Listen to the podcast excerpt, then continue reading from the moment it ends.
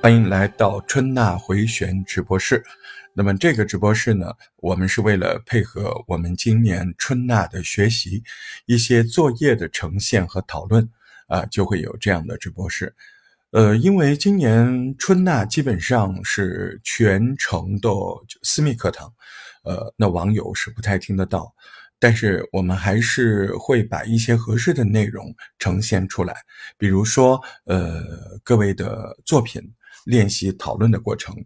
那么今天呢，我们在这边要听的是各位的这个，呃，情感节目练习。情感节目练习，你其实呢，它跟这个，嗯，它跟我们前面做过的电影啊、影评类、书评类，特别是影评类的节目。跟情感类的节目相比，它有哪些不同呢？影评类的节目，我们可能会，哎，更注重您对影像的描述，对不对？画面、影像，什么样子，什么场景？那你说情感节目呢？情感节目主要是疗愈啊，所以您说话干不干净，说话 温不温柔，走不走心，其实蛮重要的啊，蛮重要的。你要把握这类作品它的特点。呃，那么首先我们还是从妞妞开始啊，妞妞作业，嗯，交的还蛮准时的。那，呃，他这一次的作业的题目叫做“半夜两点陪娃出门暴走”，真的是情绪稳定下的教育。那最后吧，这孩子已经崩溃了。你想那么小的孩子，然后大半夜的在外面动了，想问你。如果你家里有一个两三岁的孩子，半夜两点半的时候他不睡觉，他哭着闹着非要出去玩，这个时候你会怎么办呢？不管你有没有孩子，你都可以想一下这个问题哈。你面对这种情况，半夜三更自己困得要死，但是你面前就一个小娃娃，他哇哇哇的哭着要让你带他出去，这个时候你咋办呢？嗨，你好，我是你的健康管理师菜菜，你是不是特奇怪？好了一点啊，这时候你咋办呢？就没了，你前面堆砌了那么多，就是为了营造吸引力，对吧？把事儿说清楚，你开始营造吸引力呀，对不对？你咋办呢？啊，你觉得这个妈妈，呃，她这个教学方式对吗？呃，您作为妈妈，您遇到这样的孩子，您该怎么处理呢？或者您的朋友要这么对待小孩，您会说话吗？多几个问题行不行？对不对？说明白了吧？嗯。来，呃，那第二个问题，我听了这个头，第一个的感觉就是，妈哟，我不敢，我现在不敢确定啊，但是我已经起了疑心，什么疑心呢？哎，这个疑心将一直围绕着我们今天整个的点评每个人的作品，呃，这个疑心就是，他真的做的是一期情感节目，还是一期家庭教育节目啊？哎，嗯。如果他在这个这个事件里谈的是妈妈的情绪、孩子的情绪，啊，他在里面谈妈妈跟孩子的交流方式，那他就是一个情感节目。如果他不紧紧的抓住妈妈跟孩子的情绪，那他就是一个家教节目。哎。很多人都会有这样的可能哦，对不对？您说我知道，大石头，您说我知道，嗯，您让我们确定一下，我我们的话题会不会走偏，就要看是不是亲情、友情、爱情这三类的一种啊？对呀，嗯，你说那这个不是亲情吗？嗯，那就要看他是不是说亲情了，他。说的是妈妈跟孩子的亲情，还是说的是妈妈的教育方式？你就要看侧重这个主题，它可以往这两边都可以走。哎，但今天教的是情感节目，所以哎，我们有这个好奇，看他跑不跑偏，是吧？最后听出来到底是像一个嗯家教类的节目呢，家嗯家庭教育交流的节目呢，还是一个情感节目呢？来，我们听一下啊，嗯，哎，我今天怎么问这么一个问题啊？这好像和健康管理也没啥关系啊，因为我是个全职妈妈呀。我今天看到了一个视频，就是我前面问到的这个问题，一个小孩他半夜不睡觉，他妈妈怎么样处理的？我看完之后，我特别特别有感触，因为我是个全职妈妈，我一手把我的孩子带大的，在他小的时候也发生过这种事儿，半夜三更不睡觉，又哭又闹的，怎么哄都没有用。我看了这个视频，我真太有共鸣了，所以我就忍不住想要问问你，这种情况下会怎么办呢？那这个视频他讲的，就是一开始就是一个妈妈在问孩子。你就是不睡觉，对不对？你就是想出去玩，对不对？就是一直玩到天亮，可以吗？这个孩子就回答是。然后呢，妈妈带着孩子就出门了。你就可以看到外面是漆黑一片嘛，是吧？就半夜半夜三更的时候，然后一出门，这小孩儿这块已经有缺漏啊。人物第一次出现，我也看了那个视频，那个小孩很有趣。你看，可惜吧，没说出来。那个小孩长得就是犟犟的，你知道吗？哎，这不叫描述哦。呃，他是什么发型？是黑是白？他有点黑，皮肤有点黑，就长得挺健康的。呃，大眼睛是大，但是他是那种凶凶的大眼睛，就特有主意的那种小孩。然后剪了个小短发，就那像像小刘胡兰那种，就是很普通的那个小丸子的那个头发。哎。穿的衣服呢，干干净净的，但也不是那种少女心的衣服，是那种小牛仔、小棉袄。嗯，这这妈妈长什么样子没看着，反正这小孩呢，哎呦，就是那种特有主意的。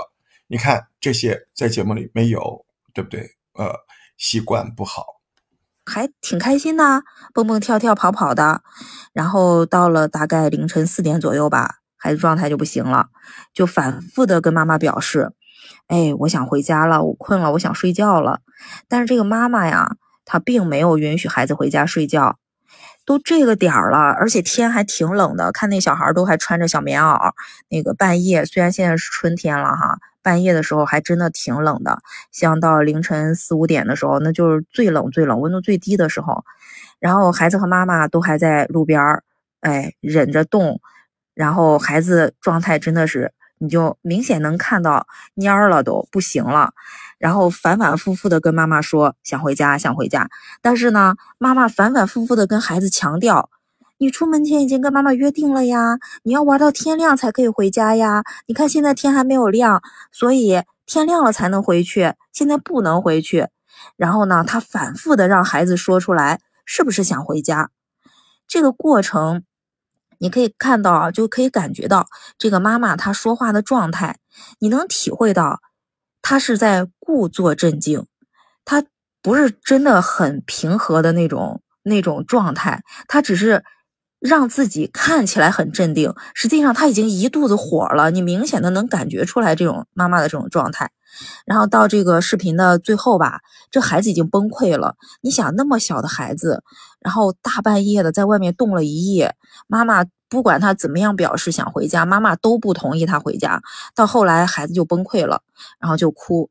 然后这个时候呢，妈妈却笑了，而且吧，这个视频里面还出现了好几次，这个小孩不让妈妈再继续拍了，但是这个孩子的妈妈呢，他就坚持着一定要拍这个视频。这个视频看完之后，我还大概翻了一下评论哈，我就发现好多网友都在给这个妈妈点赞，就有人说，哎，这是反向育儿，这是体验式教育，然后说这就是九零后的家长哈，绝不惯着孩子，就是得给他个教训啊，怎么怎么样的，就反正是嗯夸这个妈妈的挺多的，但我看这个视频吧，说实话，我看的。有点心里有点不舒服。首先就感觉这养孩子真的不容易，孩子成长真的不容易，当妈妈是真的不容易。因为我自己也是妈妈。检测点开始，枕头法。他现在在说妈妈对不对？是不是这样啊？我们带着逻辑去听啊，是吧？我真的是对这种事情我是深有体会的。另外呢，我还有一个感受，就是我觉得特别心疼，我心疼这个孩子。我也心疼这个妈妈，你说这个妈妈是吧？他自己都已经都已经累到不行，累到崩溃，困到模糊了。这种半夜这种时候，但是呢，他还必须要陪着他的孩子，因为孩子不睡觉，你这个当妈妈的真的是没有办法睡的。然后，嗯，不管他采取了呃，怎么样的方式吧，他自己是没有办法睡觉的。他采取的这种方式，很多网友不是在夸吗？说他是什么反向育儿啊，说他是就是做的挺棒的呀什么的。其实我看到这儿，我就觉得这个视频里的妈妈和孩子到最后啊都是崩溃的，不仅仅是孩子崩溃的大哭。虽然这个妈妈她在最后孩子崩溃的时候，这个妈妈在笑，她可能到最后的时候，她有一种看我还是把你制服了，开始乱了，对不对？所以枕头法的第一点不是公允的去谈论一个问题，而是要完全的参照。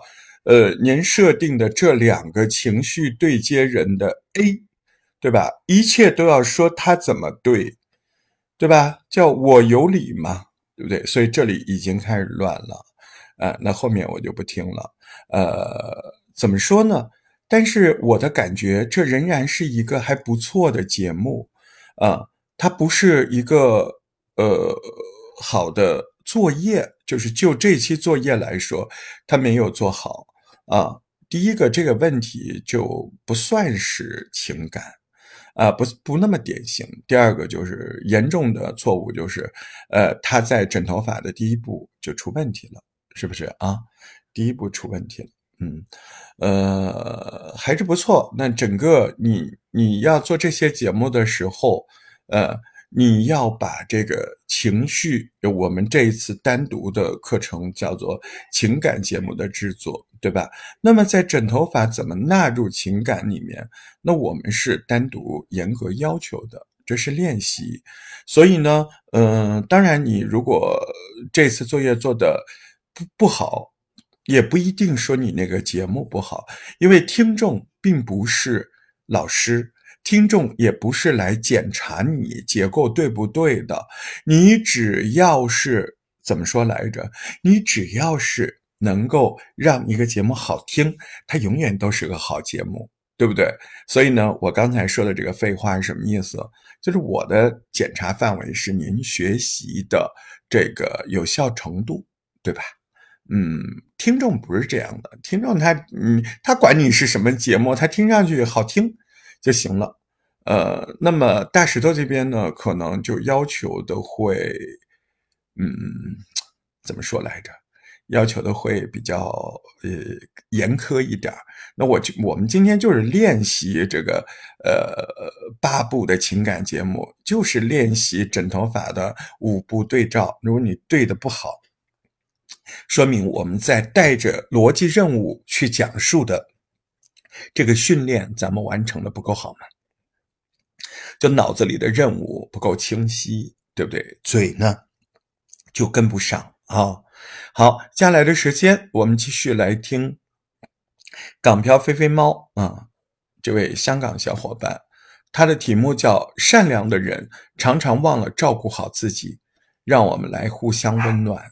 嗯，这个题目呢，呃，好奇心不足。对不对？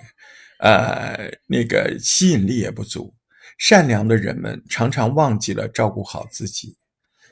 嗯，那这个同一个意思应该怎么说？换一个语气就可以了。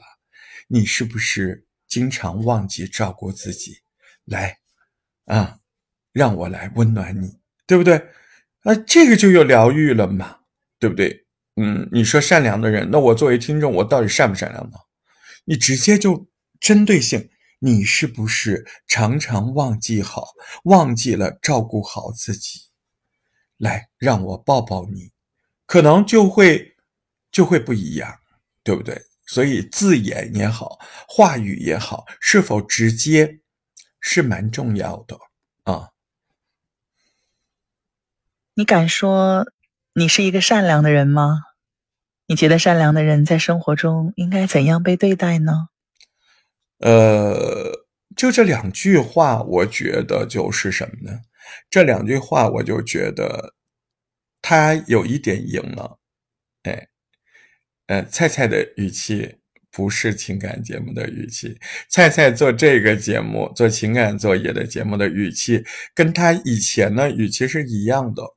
菲菲猫的语气就是情感节目的语气，对不对？他换了，他换的会比较温柔一点。比较走心一点，对不对？来，我们听一下。人之初，性本善。我相信你一定听过。孟子主张性善，那也只是说明我们人性向善，人有趋向善的潜能。佛教认为人性除了善恶以外，还有一个叫无记性，也就是介于不善不。嗯，书面语言扑面而来，让我猝不及防。呃，我本来以为在这样的音色的设计语语流语式的设计之下，嗯，会有一个走心的呃聊天，但是并没有。嗯，我感觉一个大姐姐端着一本散文书准备给我读一段这个是我比较失望的。嗯，不恶之间，那人的本性是善是恶，其实各有所见，但终究本质是什么？在菲菲猫看来，善良是我们每一个人善良。你开始朗诵了，这个节目我听不下去啊，因为这完全不是播客啊。像这种就是特别，这个就算是你在一不小心中就犯了特别重要的错误。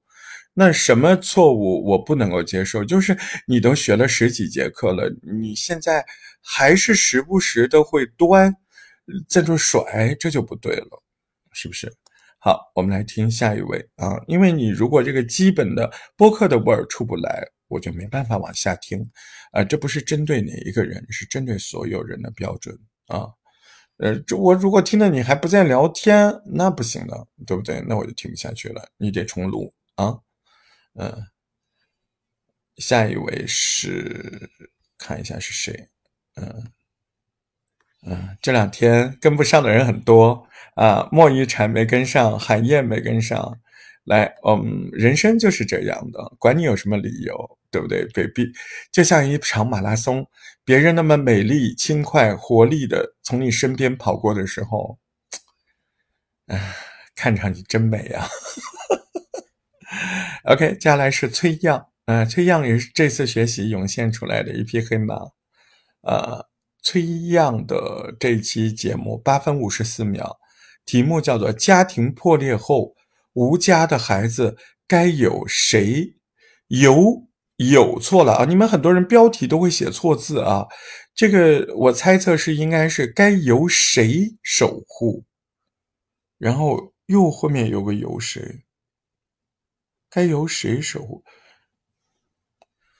嗯，这个题目也是没有指向性，而是一个陈述句啊。嗯，你说说这家，你说说这家离婚后，这样的孩子，这你说这家离婚后，孩子该到底归谁啊？这么直白的题目和这么这么简单直接的问题，为什么不会提呢？啊，为什么习惯性的要写成这种类似散文朗诵型的题目呢？家庭破裂后，无家的孩子该由谁来守护？这这这这不其实不审美就错了，对不对？你就应该说，这一家离婚后，这可怜的孩子到底归谁呢？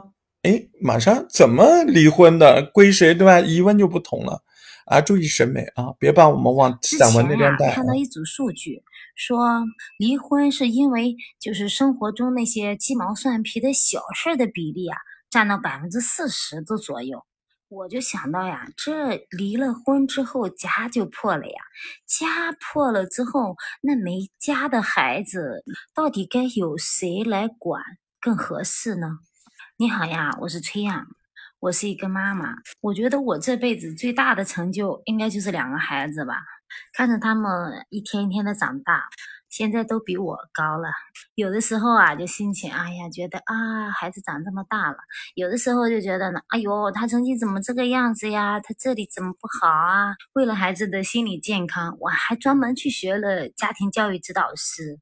怎么说，孩子都应该是我们的未来吧？所以有很多人就是说啊，为了一点小事离婚，你想想，离婚后孩子怎么办呀？离婚对于大人来讲，只是一段感情的结束；但对于孩子来讲，就真的是很恐怖了。那些没家的孩子，有的是说挨受虐待呀，有的没人管呀，还有的更恐怖，有些真的是丧尽天良的，把孩子都会害死的。就你知道吗？就嗯，前两年吧，重庆那里有一个姓张的男子，他就他离了婚，跟他老婆离婚之后，语气不错啊，聊天，而且吸引力工程也还不错，抛出了一个疑问。然后现在呢，他缺什么？各位，他缺什么？他缺了什么呀？啊，吸引力工程之后是什么东西？是直接就要讲这个事情了吗？那第二个环节就错了，人设寒暄不是人设，我们现在已经很固定的把它叫什么叫人设寒暄？人设寒暄里面要做什么，对不对？人设寒暄里要做什么？嗯，人设寒暄里要做什么？哪几步啊？要说说自己最近有一些情绪的怎样的波动，最近自己有什么高光时刻？最近自己有什么可以自黑自嘲的？这些内容里面选一个，对不对就行了？注意分寸，对吧？啊，那是明显缺失啊，人设寒暄这一块啊，明显缺失。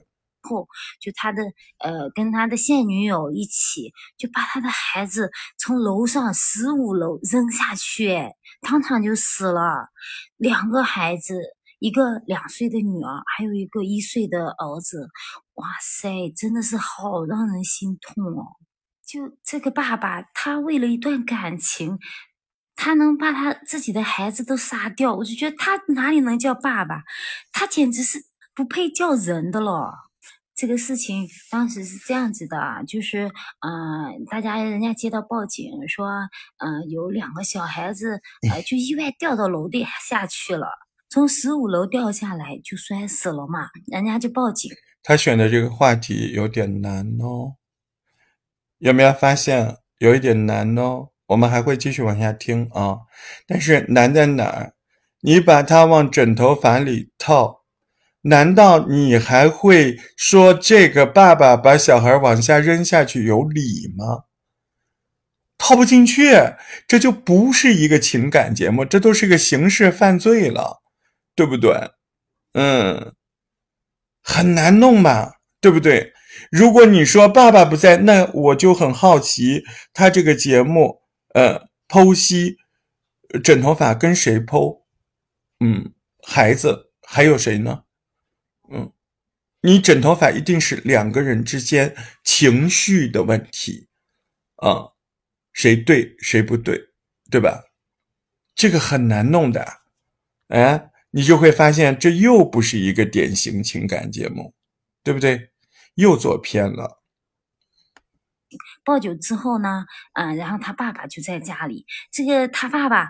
他爸爸还是听人家说了之后跑下去，跑下去看到小孩子就那个惨样子嘛，然后他就坐在那里，就他还穿着一套那黑色的就藏青色的睡衣，有那个一个条纹，他就坐在地上嘛，他张着嘴嚎啕大哭。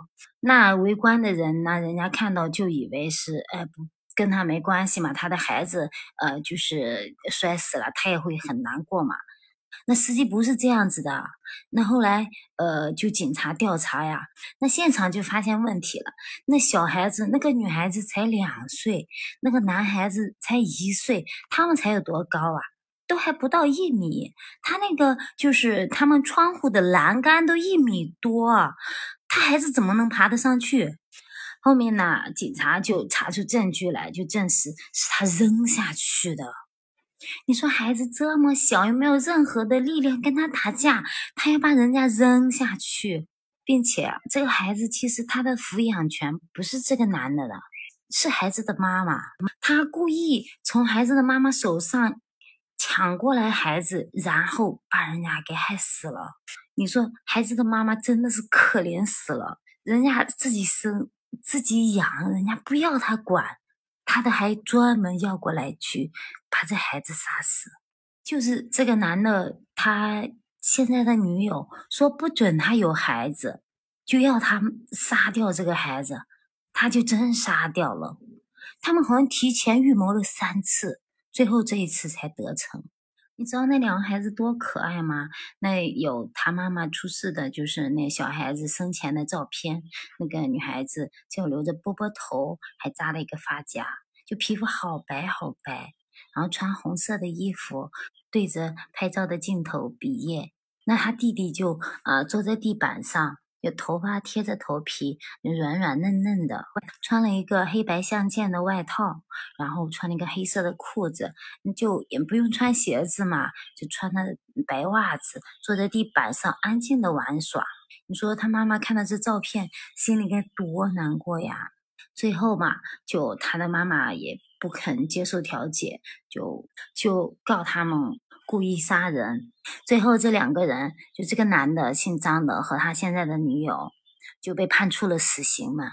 我就在想，就是家庭破裂了，婚姻没有了，这个孩子的妈妈，她为了保护孩子，就就自己带孩子嘛，就很用心的照顾孩子的。每一个做母亲的人，生孩子都是一道鬼门关。嗯，我们有看过一个电影嘛，它叫《生门》。就是说，女性生孩子就真的是很难，孩子从出生真的是不好带。人家说怀胎十月，带小孩子真的是没日没夜，一把屎一把尿。人家说拉扯着长大，真的是这个人渣杀死他死有余辜。那这个爸爸他为什么要做这么恶毒的事情呢？他当时辩解说啊，说他不懂法，其实这应该真的不是无知。说穿了，他根本就是说，他长这么大没有经受过他教育，跟人和人之间，就是生命对生命就该本有的敬畏，就是只凭着说啊，我脑子一热，我想干嘛就干嘛，就为了谈恋爱，哎，就是他在他的观念里面，他想跟他的女友结婚，所有的障碍都是对他来讲就是障碍而已。就像古代有一些人说啊，权力重要啊，他觉得他就感情重要，他就想得到他的前女友。人不是说什么爱江山更爱美人儿，那就是权力和爱情相比较。诶，他还真厉害呢，他试图去分析这个成为罪犯的父亲的心理逻辑，他真的用了枕头法。哎，不错 啊。那他现在就拿他孩子的性命和他的爱情相比较了，他就觉得爱情更重要了。有些人脑子里他就不知道他想什么东西，他就觉得，哎，我想要这个东西，我就要这个东西，不管排除万难，我就想要。那孩子的妈妈做的也很好呀，就你想要做什么事情，我不可能说，哎，你。确实是孩子的父亲，那你想要带孩子去玩，说的那么情真意切的，就不能说啊，我就心里想着你就会有这么恶。其实说这个爸爸，你要追求你的爱情，你就去追求嘛。但是你干嘛要把重点放在这个孩子身上呢？他只是挂了你一个名头啊，挂了一个名头爸爸。你即便是你不去养他，没有造成什么影响。在我看来呀，可能他觉得，嗯，他既然做了孩子的父亲，他这个责任就省不了。那有可能他也是说啊，我要不负这个责任，那就要被人们所痛弃呀，被周围的人说啊，你这个人就不配为人呐。所以他就害怕承受这个舆论。那到最后，其实不要说议论，那到最后那伤害了别人的性命，那你自己也要拿命来赔啦。你说这件事情最后的结果有什么好？这件事情到了最后，那孩子失去了生命，孩子没有了，那孩子的妈妈这一辈子都在伤心痛苦当中。那这个男人呢？他跟他的女朋友也要拿自己的性命去赔偿。所以我就在想，很多事情没有一定的对或者一定的错。你选择成就了一个家，你就要想好。承担起应该负起的责任。结婚是一个很神圣的事情，从古代到现在都一样。成了家之后，为人妻、为人夫、为人父、为人母，尤其是新家庭有了孩子，有了生命的延续，更加要慎重对待生命中需要跨出的每一步，珍惜身边人，既要成家，也要护家，也要守家。这个事情虽然结束了，真的让人心里很沉。在升华之前啊，那几个结论有点也要护家，也要守家，不够口语化，对吧？有家嘛，你要守的呀，要护的呀，这叫聊天啊，还是要注意。本来聊天感是你的优势，呃，但是在节目的后边呢，又变得 又变得有一点教条了啊，大家要注意。我们不能够说教，对不对？不能够有语言，还要护家，要是你还是要换成更更浅的语言。哎，你一个男的，你当家的，你不得把家守着呀？啊，你不得把家护着呀？你也出了点事儿，哎，你就伤害家里人啊？你你你不去想解决问题，你是想躲避问题，这块没展开，对不对？我们再看情感升华这块啊，很重。你觉得对于婚姻，我们应该抱有怎么样的态度？对于家庭，我们该怎么守护？欢迎关注留言，说出您的想法。之前呀，看到一组数据，完整的把这个节目听了啊，八分五十四秒。呃，优点是交流感还是非常好的，有聊天的感觉，播客的这种呃聊天的感觉非常的明显，典型啊，播客的味儿和浓郁啊，这个是非常好的。呃，普通话呢有一点山东口音也没关系，呃，能改嘛就改，有一些韵母稍微的注意一下啊。呃，就是现在这个听感，作为播客来讲，在语流和交流感、单一对象感、私密感上面都是没问题的。那现在你要进一步在接下来的课程中强化你的逻辑思维啊，逻辑思维。呃，然后这些公式你要套，你今天的这些公式，第一步你套的不错的啊，把那个好奇心呃基本上摆出来了啊，基本上摆出来了，可能呃找的。这个案例不太不太能够很好的，呃，算是情感节目的案例啊，因为它这里面可能更多的是，呃，社会关系啊，是从社会关系来看家庭的这个关系的，呃，是涉及到伦理的东西，甚至犯罪啊，所以其实情感节目有的时候它不能这么重。这个事儿太严重了，这这这不是因为你能，你看你第二部我还觉得你都不错，因为我都不知道这个要硬说这个事儿的这个枕头法怎么说，你第二部说的还不错，但是你会发现你枕头法的第三部、第四部、第五步，你放在这个案例里面你就用不了。对不对？因为它不是个典型的情感节目，这个爸爸他就是犯错了，而且这个事儿就是很重要，他不可能不重要啊，因为他就不是个情绪啊，只有情绪上的东西呃才能够套到枕头法里，因为枕头法有一句以上都不重要，对不对？你这么严重杀人的事儿，你能说不重要？是不是？嗯，好，所以呢，嗯，算是个蛮好听的节目，很完整，哎，也能够听得下去啊。但作为作业来说，呃，试图再去找一个情感节目吧，啊，情感的主题自己练一练，啊，我觉得蛮好的啊。